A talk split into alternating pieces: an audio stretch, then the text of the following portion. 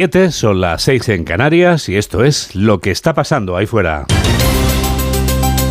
Onda Cero. Noticias fin de semana. Juan Diego Guerrero.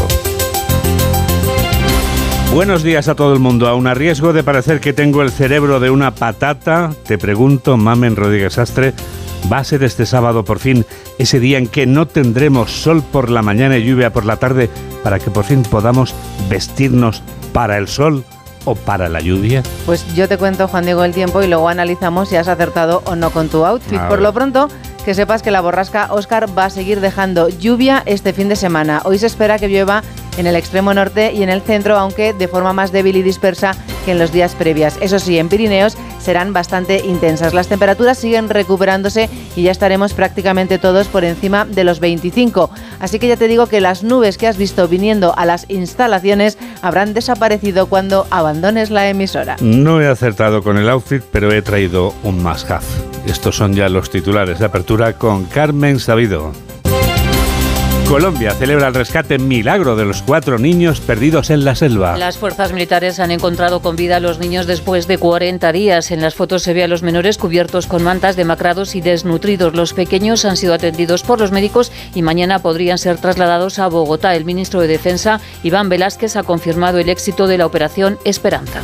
Compartir la felicidad de todo el pueblo colombiano con este verdadero milagro el rescate con vida de los cuatro menores gracias a una persistente labor de búsqueda incansable, infatigable Sumar sella la coalición con Podemos sin Irene Montero. La coalición que integra 15 partidos ha quedado inscrita en la Junta Electoral. Podemos se garantiza ocho puestos con posibilidad de salir elegidos diputados, pero queda excluida Irene Montero. Yolanda Díaz ya da por cerrada la negociación, pero Ione Belarra, que irá de cinco por Madrid, lamenta el veto a Montero que me entristece profundamente que Yolanda, a través de su equipo, proponga que el acuerdo electoral de coalición entre Podemos y Sumar se construya sobre la exclusión a una compañera que ha llevado las transformaciones feministas más lejos que nadie antes en nuestro país.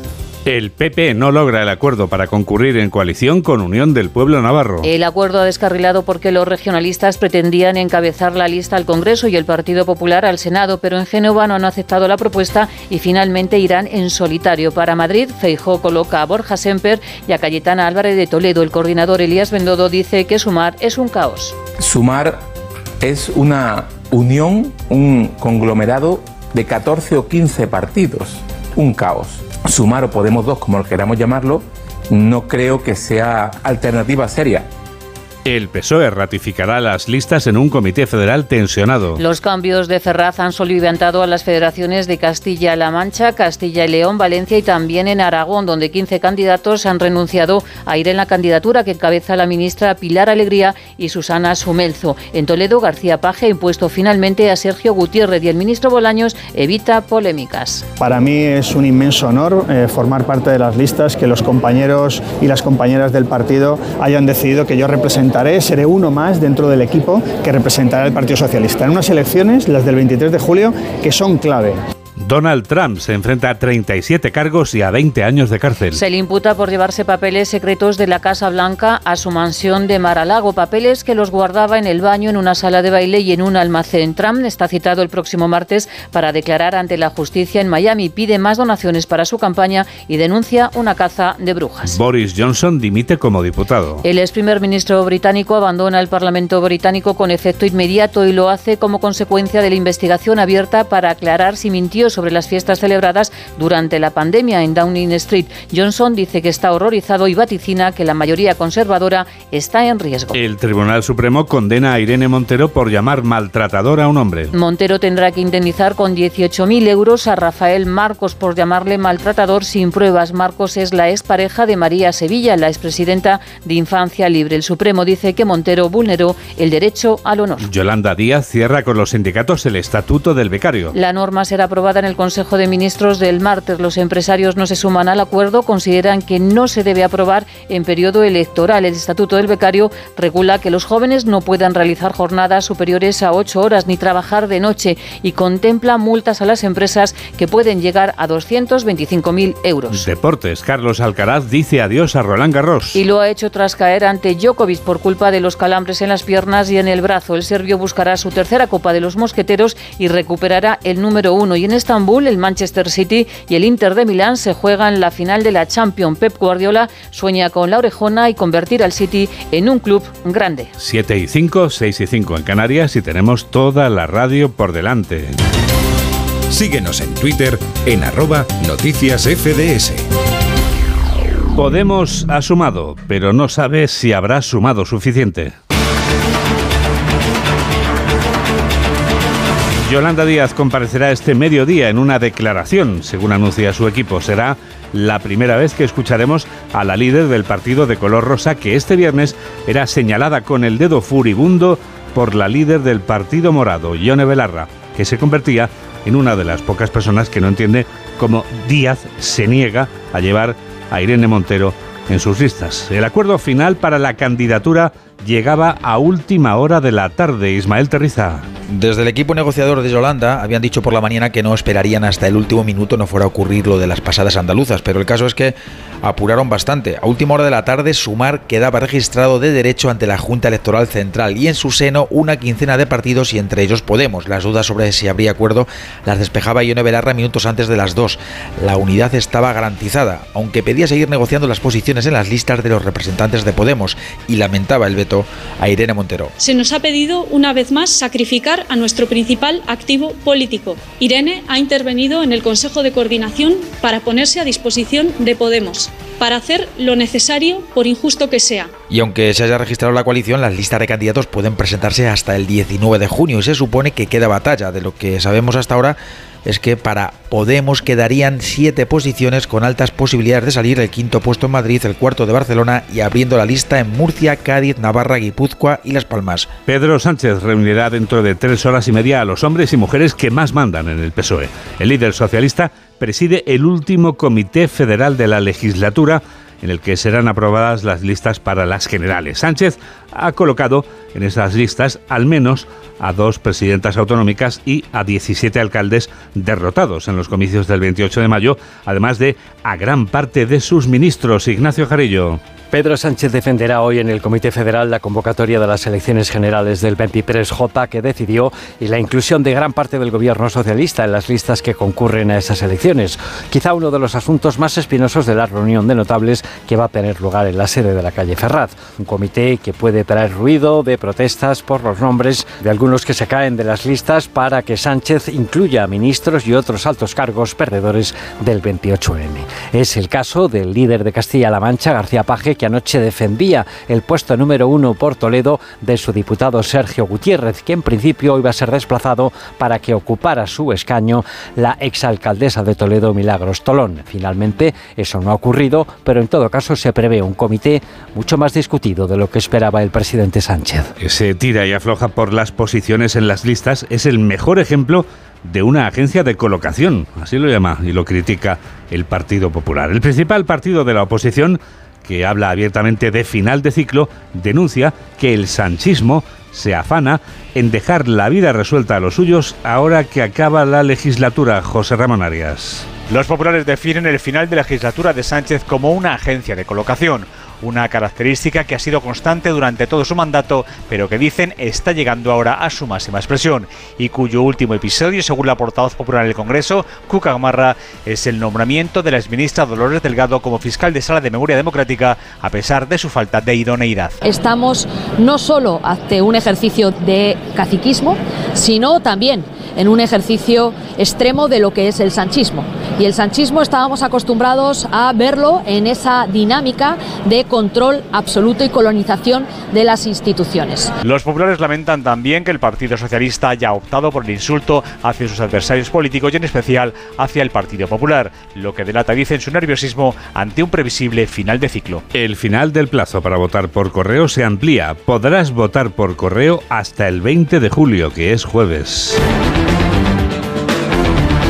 Y la investigación por la supuesta compra de voto por correo en Melilla llevaba este viernes al Cuerpo Nacional de Policía hasta la Asamblea de la Ciudad Autónoma. Los policías pedían por medio de una orden judicial los datos que necesitaban para la investigación. Onda Cero Melilla, Begoña Rubio. La investigación que dirige el juzgado de instrucción número 2 de Melilla por la presunta compra de votos por correo en las elecciones autonómicas sigue avanzando. Ayer a primera hora, efectivos de la Unidad de Delitos Económicos y Fiscales de la Policía Nacional, la UDEF, se personaron en el Palacio de la Asamblea para presentar una solicitud judicial de volcado de datos. La respuesta no se hizo esperar y el presidente Eduardo de Castro firmó un decreto con el que insta a los funcionarios a que faciliten a la policía toda la documentación que requiera. Y es que existe la sospecha de que el dinero para la compra de votos pudiera venir de contratos adjudicados desde consejerías del gobierno local. Recordemos que de momento nueve personas han sido detenidas y puestas en libertad, entre ellas el diputado cepemista Mohamed Ahmed, quien iba en el número 3 en las listas de su formación y es diputado electo. La Asamblea no se constituirá hasta el 7 de julio porque CPM ha impugnado las elecciones. Las elecciones del 28 de mayo pasado dieron como resultado que la socialista Berta Linares fuera la candidata más votada en Maracena el municipio granadino del que era alcaldesa. Pero Linares, supuestamente vinculada con el secuestro de una exconcejala, anunciaba este sábado, este viernes, queremos decir, ayer viernes, que no se presentará a la sesión de investidura del sábado que viene. Desde Onda Cero Granada, Ana de Gracia. Según asegura la propia Berta Linares, dice que a pesar de no estar imputada, ante tanto ruido y bulo malintencionado, prefiere apartarse, dice, y dejar trabajar a un equipo nuevo por el bien de su ciudad pero puestos a buscar argumentos, otro de los que expone es que después de que Izquierda Unida se haya negado a pactar con el PSOE si Berta Linares seguía al frente, dice que ahora se aparta para promover un pacto. Finalmente, ni siquiera la dimisión de Linares hará posible ese pacto de gobierno supuestamente progresista entre Izquierda Unida y PSOE, que juntos solo llegan a los 10 concejales y la mayoría son 11. El Partido Popular ha llegado a un preacuerdo de gobierno con Quiero Maracena, Vox y Maracena Conecta 2023. En principio hemos conseguido las cuatro fuerzas políticas llegar a un acuerdo para que sea yo votado como próximo alcalde de Maracena. Son las declaraciones del popular Julio Manuel Pérez para Onda Cero, quien está llamado a ratificarse como nuevo alcalde de Maracena el 17 de junio. 7 y 13, 6 y 13 en Canarias. Noticias fin de semana. Juan Diego Guerrero.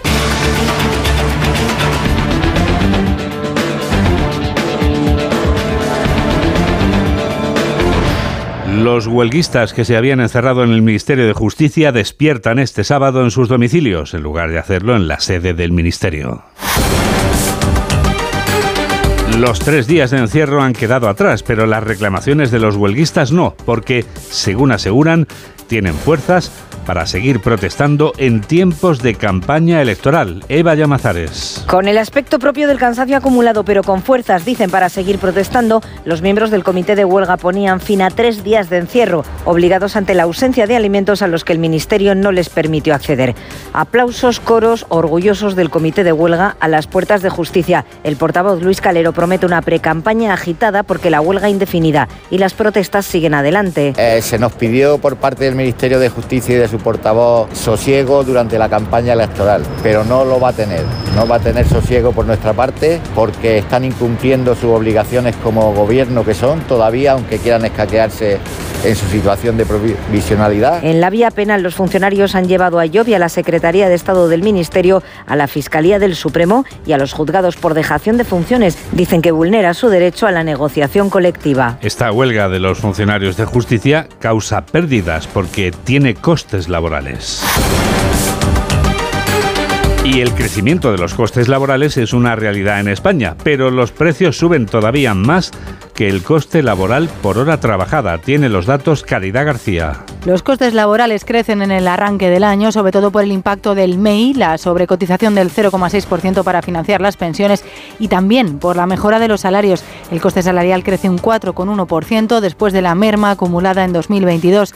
La inflación se modera y los sueldos recuperan terreno, como apunta el adjunto a la Secretaría de Acción Sindical de Comisiones Obreras, Raúl Olmos. La curva, la propia curva de datos de, de coste laboral armonizado pues lo que da es una tendencia creciente que se acelera en los últimos meses, que lo que permitirá es como mínimo perder menos poder adquisitivo y hacer posible empezar a recuperar algo. Las cláusulas de revisión salarial que han pasado de proteger a menos del 10% de los salarios a estar presente en más del 20% de los convenios está siendo clave en esa recuperación del poder de compra. Completamos este episodio laboral de nuestro programa de noticias con un alumbramiento el del Estatuto del Becario. Gobierno y sindicatos ya tienen casi preparada esta norma. Jessica de Jesús. Con esta norma y con el fin de evitar fraudes, se regulan finalmente las condiciones laborales de los estudiantes en prácticas, a los que se compensará algunos gastos como es la comida en las horas laborales o el transporte. Además, a aquellas empresas que no cumplan lo pactado se les aplicarán sanciones económicas. El preacuerdo que llevaba negociándose desde mayo del año pasado está a punto de firmarse, según apuntan fuentes sindicales, y deja fuera a los empresarios. La COE ha reiterado estas últimas semanas que no tenía sentido llegar a acuerdos con la convocatoria de elecciones y las Cortes disueltas solo para la foto. Ahora el texto será aprobado en un Real Decreto Ley que se trasladará a la Diputación Permanente Parlamentaria y la intención del Ejecutivo es ponerlo en marcha antes de las elecciones del 23 de julio. 7 y 16, 6 y 16 en Canarias. Onda Cero. Noticias fin de semana. Los niños que se habían perdido en la selva colombiana ya están a salvo. Sobrevivir a un accidente aéreo parece milagroso, pero también lo parece poder sobrevivir durante casi un mes y medio en la selva. Corresponsal de Onda Cero en América Latina, Pablo Sánchez Olmos. Después de 40 días de intensa búsqueda, en la que participaron activamente 100 brigadas del ejército colombiano y las comunidades indígenas de la zona, los cuatro hermanos que se perdieron en la selva colombiana tras estrellarse la avioneta en la que viajaban han sido encontrados con vida. El país sudamericano ha celebrado con júbilo una noticia que tenía pegada a su población a los televisores desde hace más de un mes. Deshidratados y con los cuerpos llenos de picaduras de mosquito, los cuatro niños han vivido una odisea en mitad de la selva, acompañados de un perro que en el camino y celebrando también el primer cumpleaños de la hermana menor. Ahora se recuperan de lo vivido en un hospital cercano y previsiblemente serán trasladados en las próximas horas a Bogotá para reunirse con el resto de sus familiares. Donald Trump contra el mundo.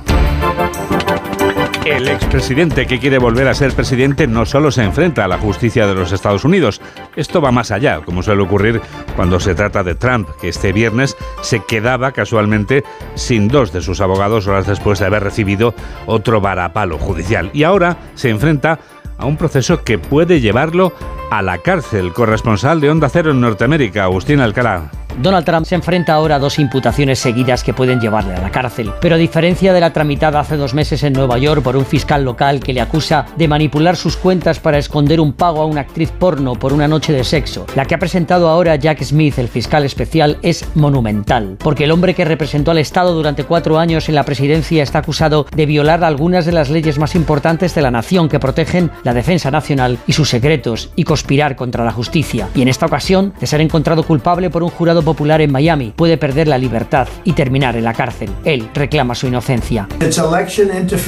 Es interferencia electoral al más alto nivel. Soy inocente, soy una persona inocente. Nuestro país está yéndose al infierno. ¿Y qué es lo que hacen? Persiguen a Donald Trump y utilizan como armas al Departamento de Justicia y al FBI.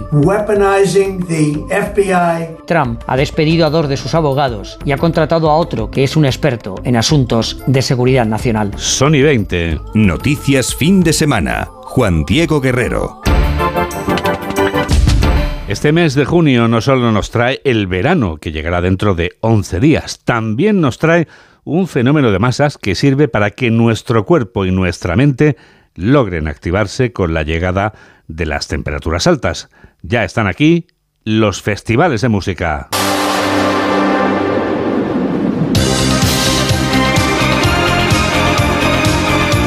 Música sin la que la vida no podría existir lo inunda todo. La explosión de sonidos despierta también la explosión de sensaciones entre el público y deja unos beneficios muy importantes a quienes viven durante el verano de este negocio. Aunque también deja dolores de cabeza por las trabas burocráticas. Laura Gil nos acerca al paisaje de los festivales de música. Festivales como el Primavera Sound, el Sonar, el Mad Cool Fest, el FIF o el Sonorama inundan el paisaje con la llegada del buen tiempo y esta eclosión musical da pie a un auténtico peregrinaje de un público mayoritariamente joven, ávido de esta experiencia en la que fusionan música, vacaciones y amigos. Este año yo voy al Mad Cool porque es que me apetecía muchísimo ir y justo como tocan los Red Hot Chili Peppers. Voy a ir en agosto al Bombastic con un par de amigas. Yo sé que Lola Indigo viene a Starlight, pero es carísima la entrada, entonces... Estuvimos el año pasado en el Bombastic con unos amigos allí en Benidorm y suerte que hemos podido cuadrar fecha. Voy al puro reggaetón que se hace aquí en Madrid el 30 de junio. Quiero ver a Mike Towers y a Manuel Turizo y también Juan Magán porque nos hace bastante ilusión. Con una facturación anual en el último ejercicio de 460 millones de euros, los festivales de música en directo se han convertido en un verdadero motor de la industria cultural en España por sus precios competitivos con respecto al resto de Europa. Así lo refleja el informe sobre impacto económico de esta industria elaborado por Albergui Bernau, profesor colaborador de la escuela OBS Business School. España eh, es muy puntera en el, turismo de festivales por eh, un factor clima eh, y un factor precio. Son más baratos que tanto el alojamiento, la comida, etcétera, que otros países de la Unión Europea.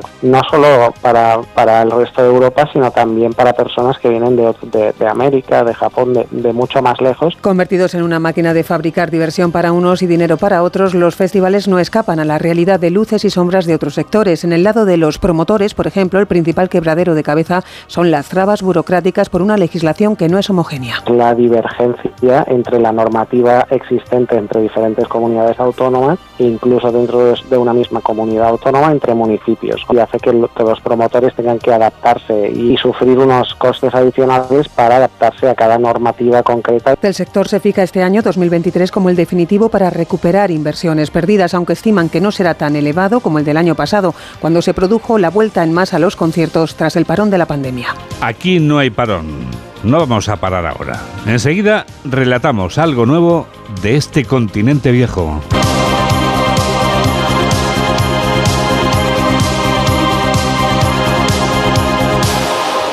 Hola, soy Félix José Casillas. Yo también escucho Noticias Fin de Semana con Juan Diego Guerrero. ¿Cuánto tiempo dedicas a las cosas importantes de la vida? La familia, los amigos, cuidarte. Si apostar forma parte de tu rutina, puedes descuidar lo que más importa. A veces, lo importante es no participar.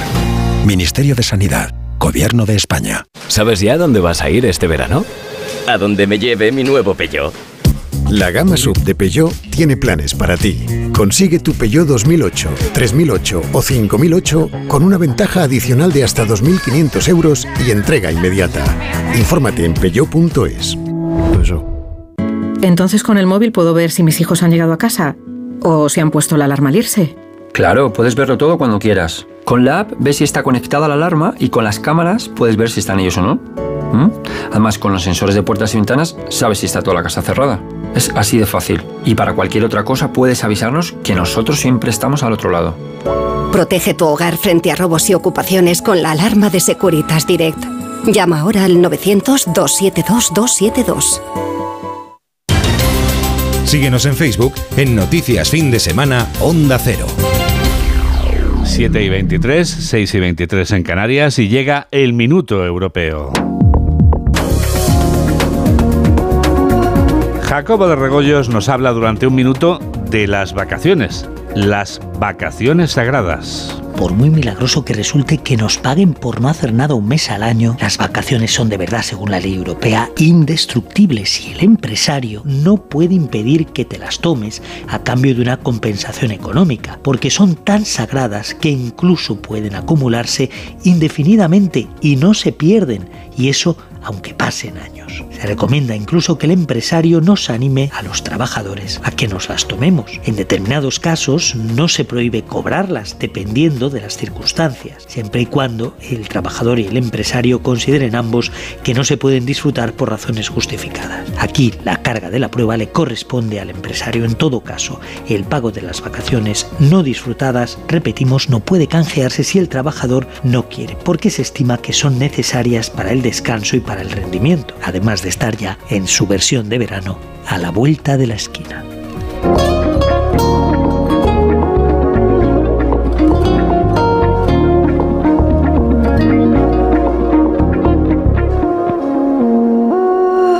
vuelta de la esquina. Está siempre Tec Noticias, fin de semana.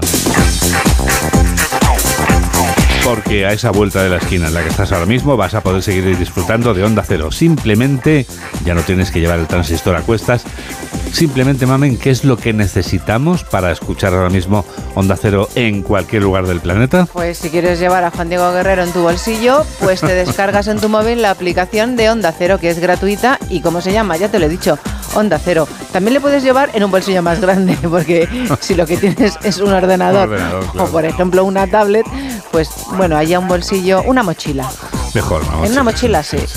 Pues te descargas ahí o te descargas la aplicación en la, en la tablet o en el ordenador tecleas www.ondacero.es. Lo puedes poner como favorito. Mira, esto no se me había ocurrido nunca. Anda, es verdad. Así no tienes que teclear, claro, te vas directamente a los favoritos. Y te lo reconoce. Es lo que tiene tener la neurona siempre ocupada. Pero oye, mira, de vez en cuando me despierto. www.ondacero.es.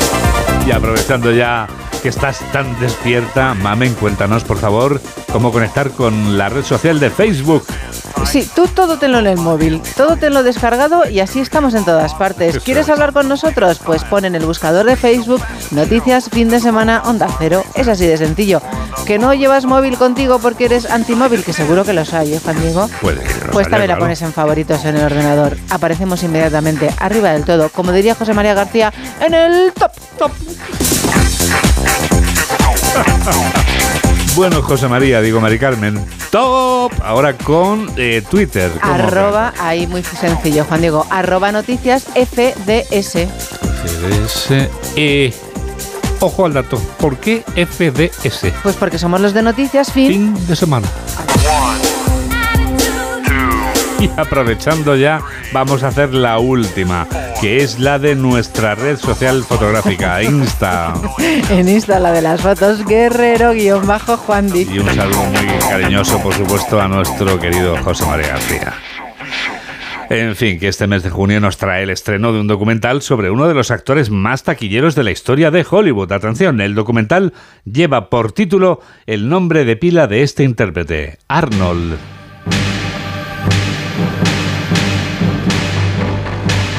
La carrera de este actor austríaco se cimentaría en los Estados Unidos, la nación en la que encontró acogida, en la que ha triunfado como actor y la que ha llegado a ser gobernador del estado de California. Este filme del que hablamos, que tiene una banda sonora inconfundible, era estrenado en el año 1990 y suponía un giro en la carrera de Arnold Schwarzenegger por el tipo de personaje que interpreta en él. Hay algo que ocurre cada minuto y medio en esta película. ¿Qué será? Bueno, pues para descubrirlo solo tienes que escuchar atentamente a Mamen Rodríguez Astre que nos desvela todo lo que no sabíamos de Desafío Total. Desafío Total le permitió a Arnie ampliar su registro como actor. Le vemos como un tipo duro, pero también ingenuo y vulnerable. Y además le escuchamos más, tiene más diálogos que en todas sus películas anteriores juntas. ¡Bienvenido a Marte, señor! ¿Es su primer viaje a Marte? Sí. Bueno, en realidad no. Más o menos. ¡Qué lío! Ni siquiera sabes si ha estado en Marte, ¿eh? Marte es México, donde se intoxicaron todos los miembros del equipo, en especial el director. Solo se salvó el protagonista porque le traían la comida de los Estados Unidos de América. Se dijo que llegó a dirigir algunas escenas desde la camilla con el goteo puesto. ¡Va hacia el metro! ¡Rápido! ¡Está armado! ¡Cogedlo! ¡Por aquí! ¡Rápido, que no entre en el metro! La mayor parte de las escenas del metro están filmadas en el DF, en el interior de las estaciones de Chabacano e Insurgentes. De hecho, son igual que lo que se ve en pantalla. Producción solo cambió los letreros y pintó un tren de gris. Le interesa un recuerdo de Marte. ¿Por qué ir a Marte como turista cuando puede ir como playboy millonario, héroe del deporte, agente secreto? Ernie, introduce en la memoria la matriz 62B. Dame el inyector. ¿Listo para soñar? Fue la única película nominada y por tanto la ganadora de los efectos especiales ese año. La superioridad respecto al resto de las películas fue brutal. Fue la última que se rodó antes de la irrupción de la imagen digital generada por ordenador. Ernie, mételo en un taxi, pero hazlo en una esquina. Tiffany, ayúdale.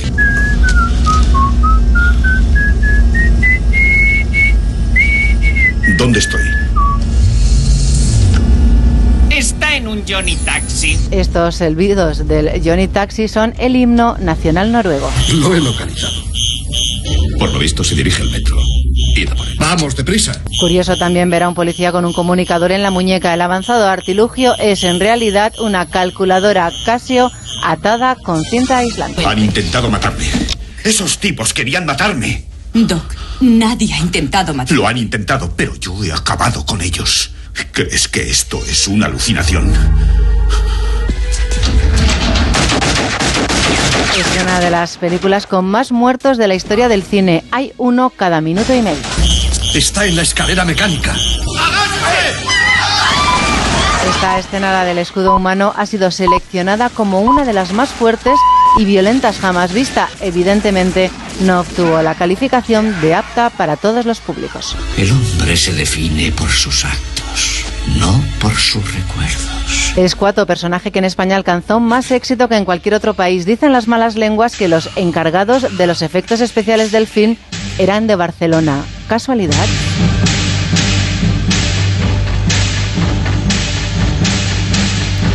Las casualidades no existen, Mari Carmen. Lo que existe, Mamen, según he vuelto a comprobar esta semana, son los groupies de este programa de noticias. A ver, Uno de ellos es Fidel Carrasco. ¿qué tal, Fidel? ¿Cómo estás?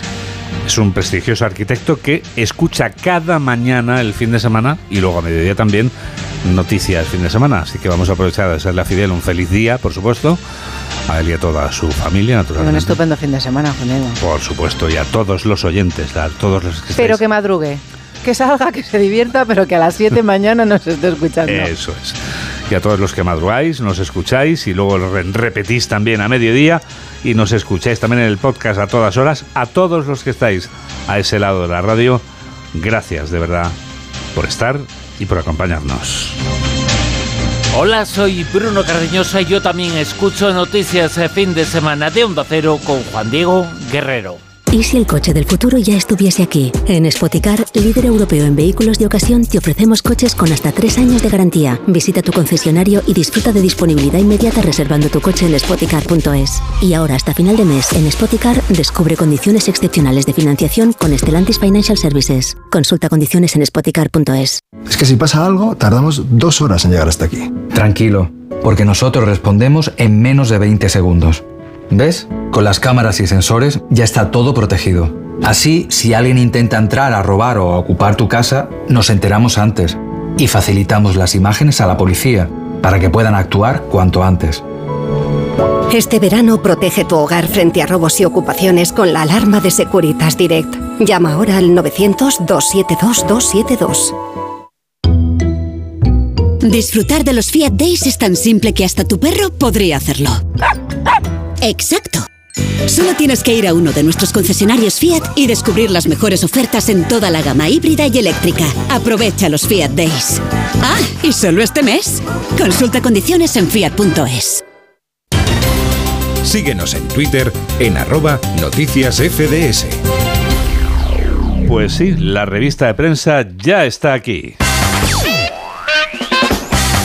Y ya están aquí los titulares, mamen, del diario La Razón. Cuya foto de portada es Ione Belarra anunciando el acuerdo en una comparecencia sin medios de comunicación. Titula La razón, Podemos usa a Montero para sacar más sillones a Díaz. Pese al portazo de la vicepresidenta, se unen a sumar y presionarán hasta el registro de las listas. La formación de Ione Belarra se guarda la carta de salirse de la plataforma si se mantiene el veto. Putin, que anuncia el despliegue de armas nucleares tácticas en Bielorrusia, la ofensiva contra Trump que consigue que le imputen por los papeles de Mar a Lago. Madrid, que supera a Barcelona en ingresos turísticos y logra un 55% más de empleo. Y Juan Diego, los problemas físicos apartan a Alcaraz de la final de Roland Garros. En el diario El País también tenemos un titular al respecto. Alcaraz lesionado cae ante Djokovic en cuatro sets. Sumar sella la coalición con Podemos y sin Irene Montero. La unión de 16 formaciones es la mayor coalición de izquierdas de la democracia. Complicaciones para el voto por correo de quienes veranean en julio en el extranjero. Un gran jurado imputa a Trump por los papeles de Mar a Lago y la presa de Nova Kakhovka registró una explosión justo antes del colapso. En el periódico de Cataluña, Barcelona podría no cumplir los requisitos para topar los alquileres. España propone otra excepción ibérica para la energía nuclear y la hidráulica. Sumar y Podemos irán juntos a las elecciones del 23 de julio pese al voto de Irene Montero. El Parlamento, que cierra la era Borrás con la elección de Erra. El juez relaciona a los casuals con el asesinato de dos traficantes y la foto de portada para Alcaraz que se rompe en París. Son menos 25.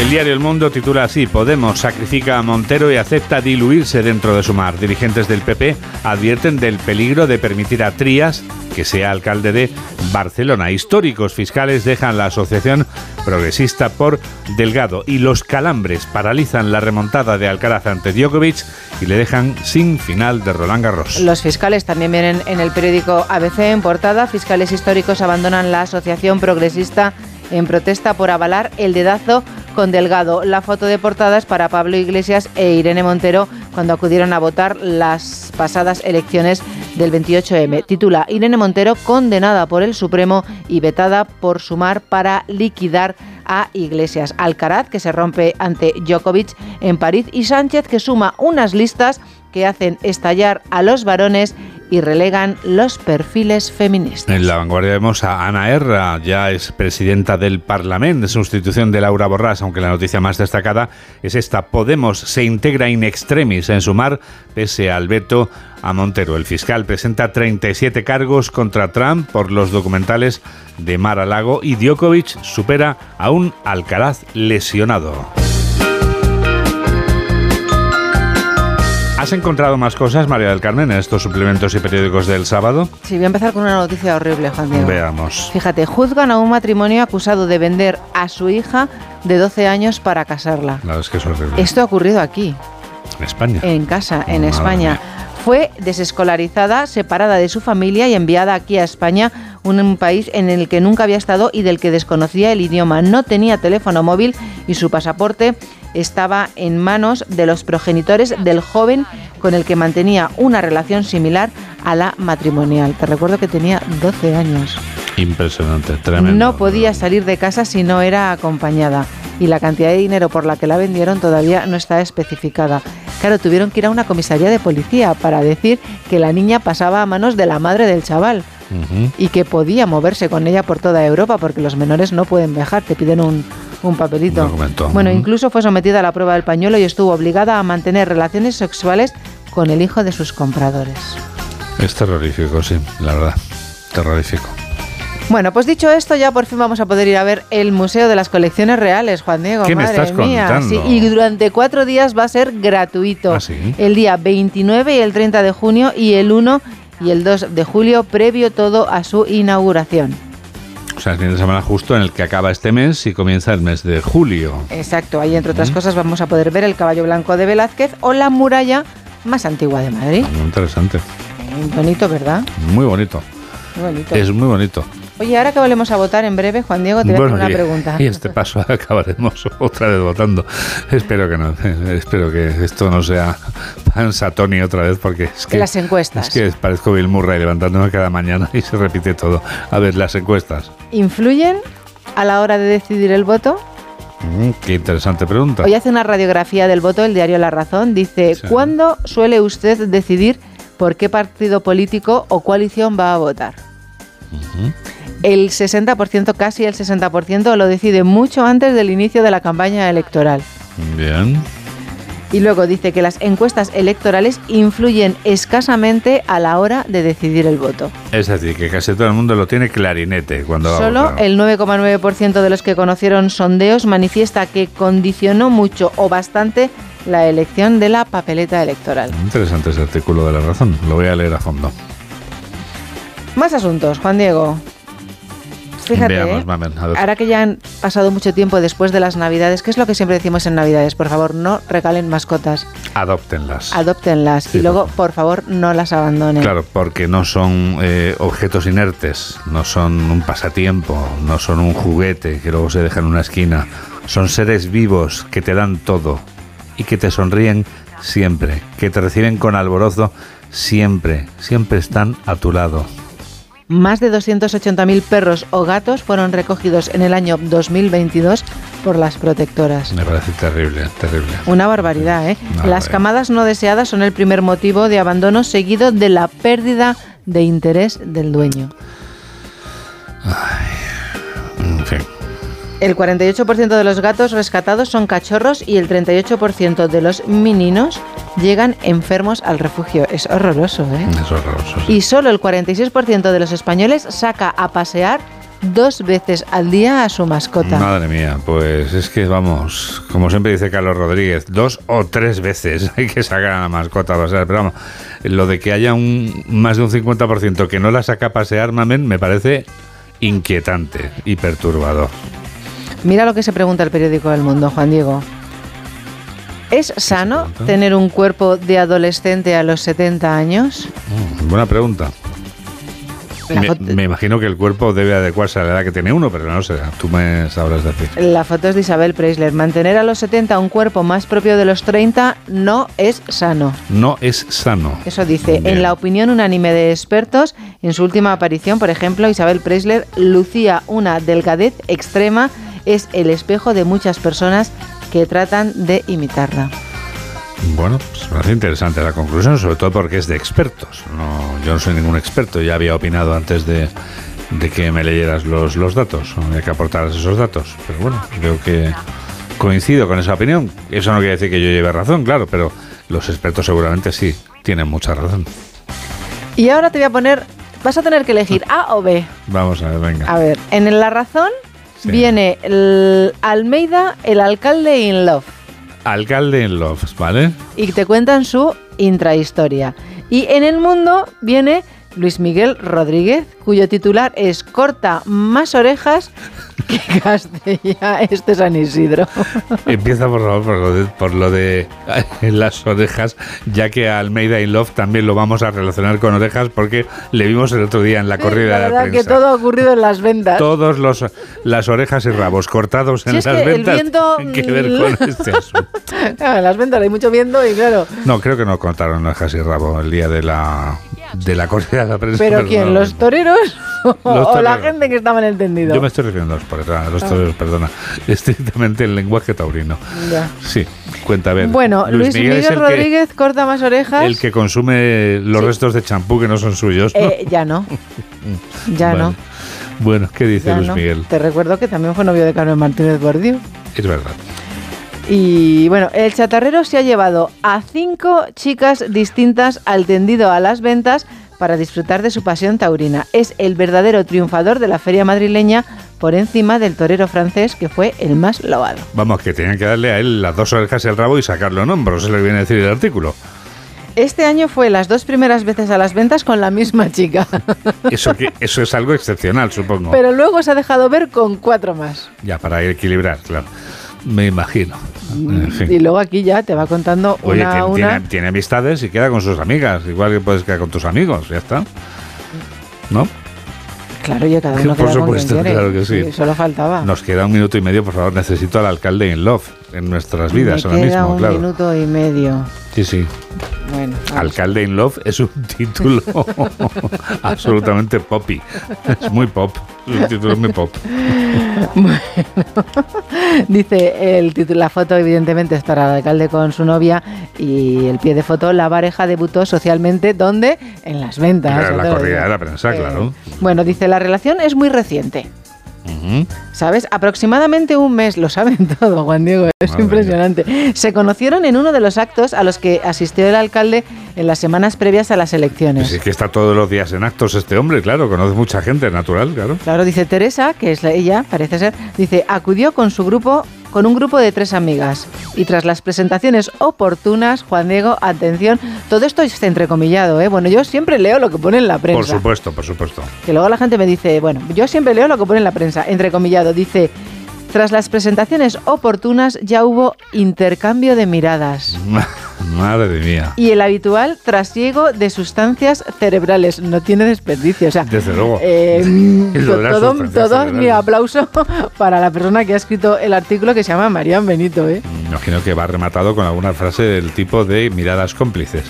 En fin. eh, Ya han pasado, Juan Diego, su primer fin de semana romántico. ¿Dónde? ¿Quieres que te lo cuente? Sí, por favor. En Santander Qué bonito sitio para pasar. y en Bilbao. Bonito sitio los dos. Para Sabemos pasarlo. hasta dónde han comido Pero bueno, por favor. y los planes que tiene ella para en breve. En 15 segundos quiero saberlo todo, por favor. Ah, ¿lo quieres saber? Por favor. Sí, pues ellos eh, fueron a Santander y a Bilbao y con parada en el Asador Echevarri, un restaurante de comida vasca en el idílico Valle de Achondo, donde todo pasa por las brasas. Y entre los próximos planes de él, el 17, el sábado que viene, sabes que va a tomar... Sí. Y ella se va de despedida de soltera. Toma posesión el alcalde y ella se va a despedida soltera. Muy oportuno. Pues desde aquí un saludo. Yo me voy a ir con ella. Muy cariñoso. despedida de soltera. Perfecto. Y Un saludo a quienes se van de despedida de solteros, un saludo a quienes están in love y un saludo a quienes están también eh, solos, porque han elegido libremente estar así. La felicidad la encuentra cada uno donde mejor le parece. Son menos cuarto, todos somos griegos.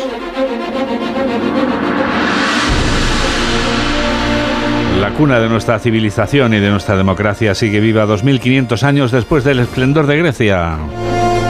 Lo confirmamos escuchando a José Luis Navarro, a quien acabamos de presentar con una sintonía que no es la de costumbre. Resulta que todas las sintonías que utilizamos en este programa de noticias llevan un nombre que es con el que las conocemos internamente. Bueno, pues vamos a desvelar que esta que está sonando se llama igual que la palabra de la que hoy nos habla José Luis Navarro, que es apoteosis. Profesor, buenos días. Muy buenos días, Juan Diego. Si el sábado pasado hablamos de hecatombe como algo negativo, preludio de una catástrofe, estará bien que hablemos hoy de la otra cara de la moneda.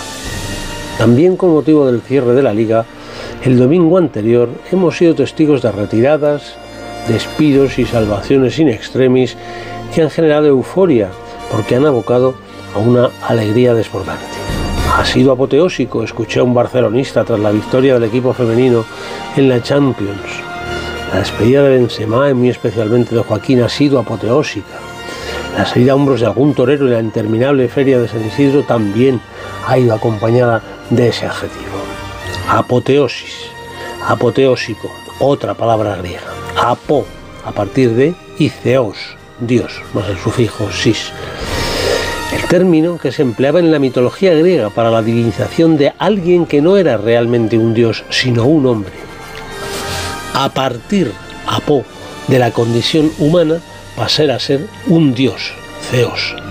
Rara circunstancia que se dio en el caso del héroe Heracles instantes antes de su muerte. Los romanos quisieron hacer apoteosis de alguno de sus emperadores, es decir, divinizarlos.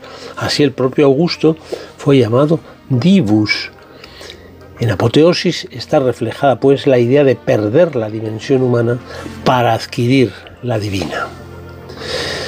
Esperemos que si algunos han perdido la dimensión humana de las cosas más o menos banales como el fútbol y los toros, otros, responsables de asuntos más serios, al menos mantengan la sensatez. No estamos, Juan Diego, para más apoteosis. Nos sobran divos.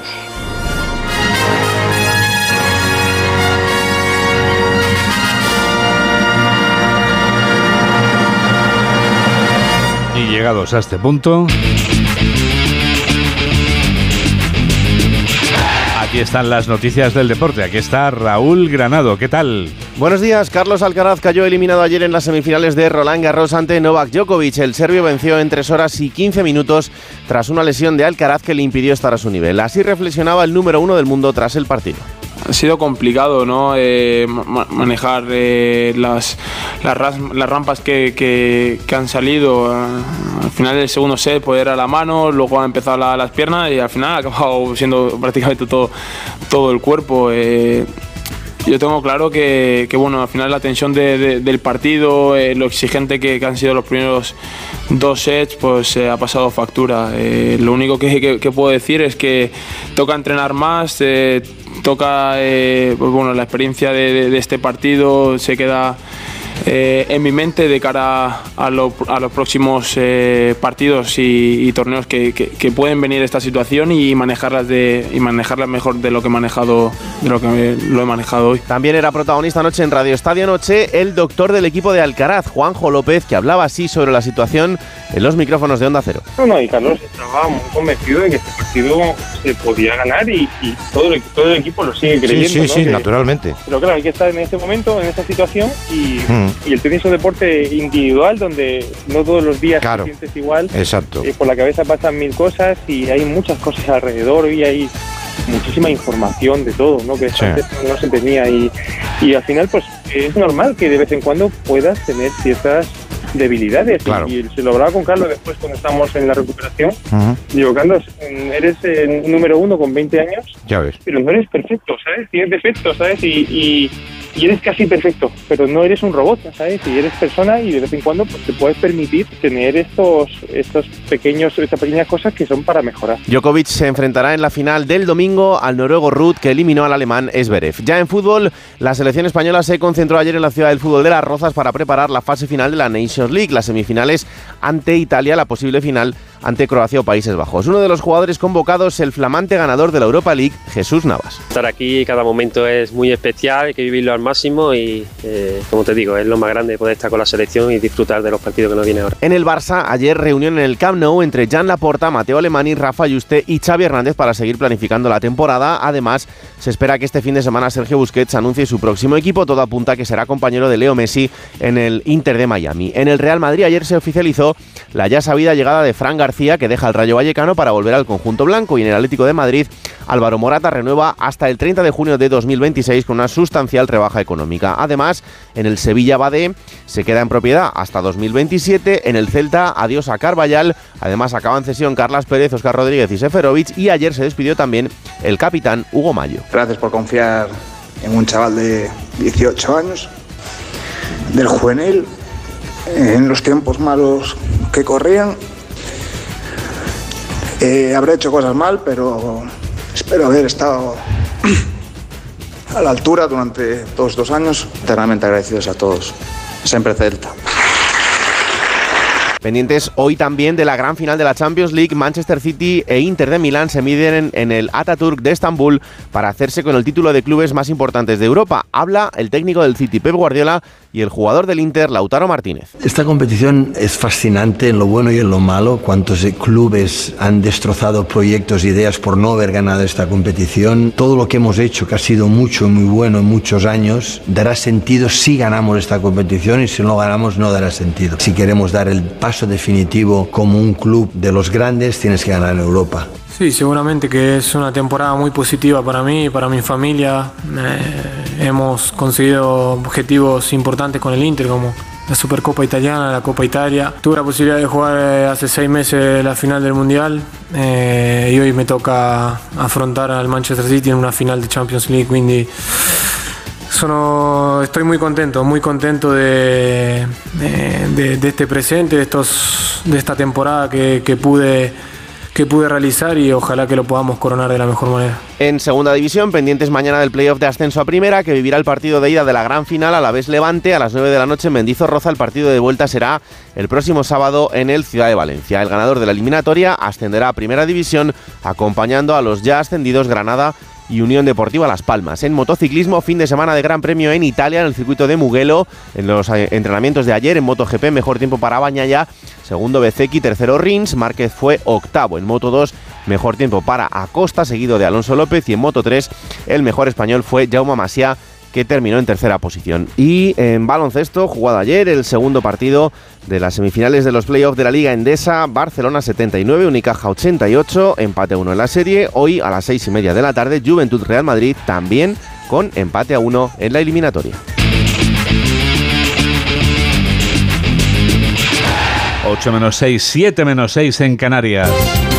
Estos son los titulares de cierre con Carmen Sabido y Mamen Rodríguez Astre. Colombia celebra el rescate milagro de los cuatro niños perdidos en la selva hace 40 días. Los menores han sido localizados demacrados y desnutridos. Se encuentran en San José de Guavaire, han sido atendidos por los médicos y mañana podrían ser trasladados a Bogotá. Sumar sella la integración con Podemos sin Irene Montero en las listas. La coalición integra a 15 partidos. Podemos se garantiza ocho puestos con posibilidad de salir elegidos diputados, pero queda excluida Montero. Yolanda Díaz da por cerrada la negociación y Belarra, que irá de 5 por Madrid, lamenta el veto. El Partido Popular no logra el acuerdo para concurrir en coalición con Unión del Pueblo Navarro. Irán en solitario. Para Madrid, Alberto Núñez Feijóo coloca a Borja Semper y recupera a Cayetana Álvarez de Toledo, que deja un puesto libre por Barcelona para el ex de Ciudadanos, Nacho Martín. El PSOE ratificará las listas electorales en un comité federal tensionado por las imposiciones de Ferraz. Las tensiones se han desatado en Castilla-La Mancha, en Castilla y León, Valencia y también en Aragón, donde 15 candidatos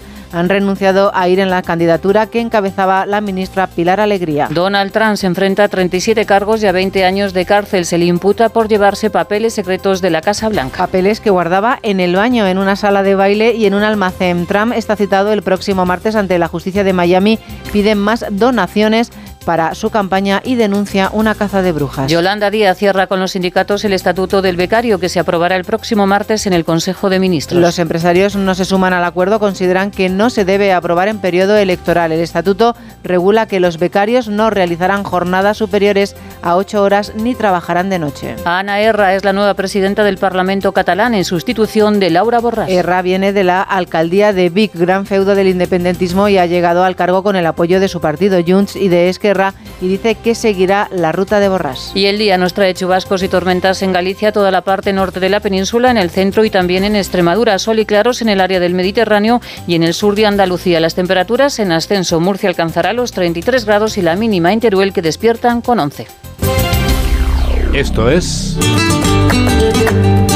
Esto es España y este es Edu García. Hola Edu. Juan Diego, muy buenos días. Seguro que un antropólogo lo explicaría de cine con el respaldo de la ciencia y un psicólogo social daría contexto actual a lo que seguro nos pasa a todos. Hay gente que nos entra y otra que, aunque nos ayude con las bolsas de la compra en el ascensor, no le pillamos el gustillo. He leído que las primeras impresiones cuentan y mucho porque llegamos a comunicar un 70% sin palabra, con lenguaje no verbal.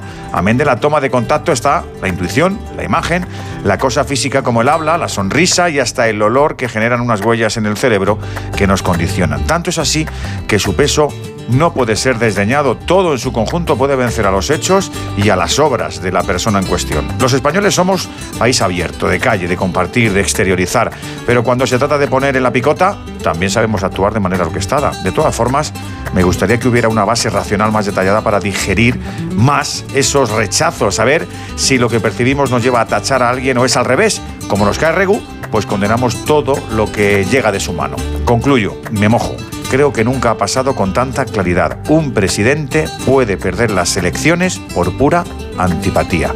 Amigos, buen sábado. Mamen Rodríguez Astre es quien produce y Miguel Jurado es quien realiza este programa de noticias de Onda Cero del que tendremos otra edición a las 2 de la tarde, a la 1 en Canarias. ¿Cómo pasa el tiempo? Nos despedimos ya con otra de las bandas que han impartido doctrina musical en el Primavera Sound, que se celebra en la Comunidad de Madrid desde el miércoles, el día en que precisamente actuaba este dúo. Neil Tennant y Chris Lowe compartían con su entregado público una selección del inmenso repertorio que atesora Pet Shop Boys. No en llevan 42 años dedicados a la música. Este miércoles sonaban composiciones míticas y pecaminosas como esta, It's a Sin, es un pecado. Sería un pecado no seguir escuchando Onda Cero porque ahora llega por fin los lunes con Jaime Cantizano. Que la radio te acompañe. Adiós.